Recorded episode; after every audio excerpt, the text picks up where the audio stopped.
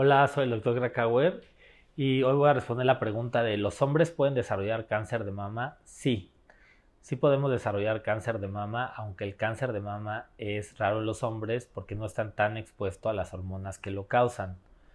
Más o menos se calcula que entre el 1 y 2% de los tumores de cáncer de mama se dan en hombres. Los síntomas son iguales que en cáncer de mama de mujeres, un nódulo palpable. Normalmente es más fácil de diagnosticar porque los hombres no tienen tanta mama, entonces es más fácil.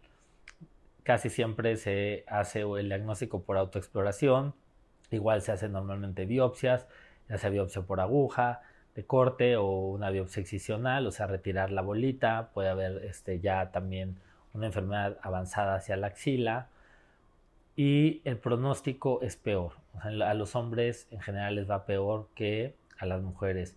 Entonces, si, ustedes tienen un familiar, si tú eres hombre y tienes un nódulo en la mama, no te esperes, puede ser muy agresivo. Hay que correr al médico, por favor, es indispensable que los revisen.